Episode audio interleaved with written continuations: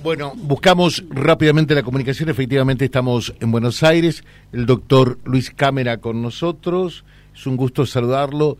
Doctor Cámara, gracias por atendernos. ¿Cómo le va a usted? Buen día. Buen día, ¿cómo les va? ¿Qué dicen? Bueno, bien, bien. Eh, bien y un poco preocupados. Seguramente se habrá noticiado usted también como médico infectólogo que aquí en la zona norte de la provincia de Santa Fe, cruzando el charco con ustedes, eh, en, en Corrientes eh, estamos con un problema realmente muy importante. Dejamos el COVID a priori, nueve casos positivos nada más para la región, eh, pero nos tomó de sorpresa el dengue, con 1.800 casos para el departamento obligado, el último departamento de la bota santafesina hacia el norte, eh, con una comunidad, por ejemplo, Villa Ocampo, que tiene 30.000 habitantes, no más, con 1.095 casos eh, positivos informados. Y lo que se está informando es solo una parte de lo que existe, ¿no? ¿Qué es lo que pasa sí, es el, Es el iceberg, es la punta del iceberg, sí. ¿Qué es lo que pasa, bueno, doctor? Ya nosotros lo sabíamos ahí, este, por informe que tenemos de la gente de Santa Fe, la doctora este, Gaidú ya nos informó y hace 14 días estamos del mundo clínico. Yo no soy infectólogo, nosotros somos clínicos, que somos los que atendemos a los pacientes, los que estamos al lado de ellos. No, no estamos en un rol haciendo medicina del eco, sino hacemos medicina al lado del paciente, con el COVID, con todo. Y ya sabíamos que estaba esta. Bueno, no hemos tenido discusión. Y muy movilizado por lo que está pasando en Santa Fe, además de lo que está pasando en zona norte. Digamos, el territorio de la Ruta 9 y el territorio eh, asociado al Paraná y sobre todo la Ruta 11 están muy comprometidos, muy comprometidos. Eso se ve claramente en un mapa, se ve fácilmente.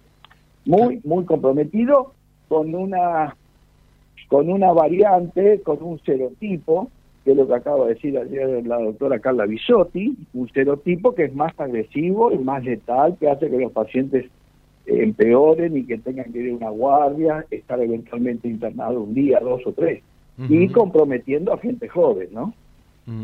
Eh, claro, porque muchas veces se dice, por eso que los consultamos a ustedes, eh, dicen, dengue hubo siempre, José, ¿por qué ahora se hace sentir tanto? Es que realmente este virus, esta cepa, eh, es más complicada eh, es más... Eh... Sí, esta, particularmente esta variante inmunológica es un poco más este, complicada. Este serotipo es más complicado de los cuatro.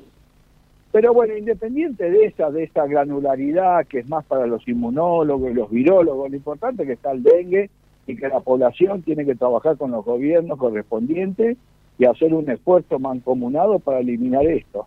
Para eso hace falta, digamos, descacharrar, como ya se sabe, hace falta fumigar, eliminar todos los depósitos de agua y usar repelentes y insecticidas, que por ejemplo en Tucumán están faltando. Entonces ahí tenemos un problema.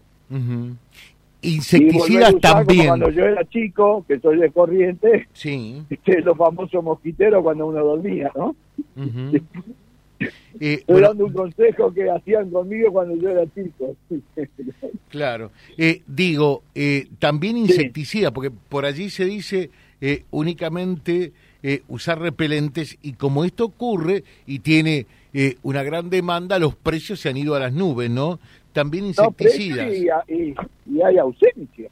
Además. Hay ausencia, digamos, y escasez, mejor dicho, sería el término. Por lo menos lo que está sucediendo, tengo datos de Tucumán, no sé, datos de la localidad que tú me estás diciendo, pero que la línea de la ruta 11, la que está al lado, o el, río Paraná, pongámosle como uno lo quiera, que está muy comprometido, no cabe duda. Lo vuelvo a decir, fue una denuncia que salió de la Universidad de Santa Fe, la doctora Gaidú nos informó, nosotros formamos parte de un foro este nacional de médicos clínicos informamos esto hace 14 días, así que recién ahora, digamos, aparecen los medios, pero ya nosotros estábamos viendo esta gravedad, no tuvimos poder de fuego periodístico, uh para avisar a la población. Pero no es una sorpresa para mí. Eh, doctor Cámara, la, la otra consulta, porque eh, más o menos como en el COVID, pero llama la atención que el dengue, porque el dengue no es nuevo como el COVID, eh, primero se dijo, no, no hay que fumigar, porque en realidad no, no sirve para mucho, eh, y ahora se está fumigando en todos lados, y algunos dicen, en, en, gran medida, esto de la extensión del problema del dengue es porque no se fumigó en su momento.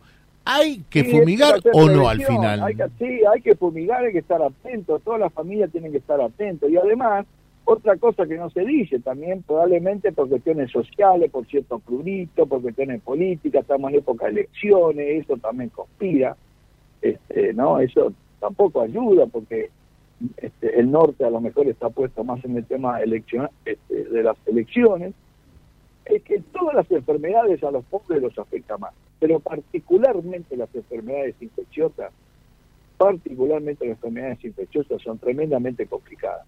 Y en este brote del dengue se está viendo que particularmente los barrios vulnerables son los que más están sufriendo. Eso se, ve clara, se ve claramente. Entonces hay que hacer un trabajo ahí, preventivo, digamos. Ya cuando el año que viene, en diciembre, enero, hay que estar trabajando activamente para no tener un brote en febrero, marzo, abril, como nos está ocurriendo en este momento. Bueno, acá realmente pega por igual, ¿no? en los barrios como también a mucha eh, gente en la zona céntrica.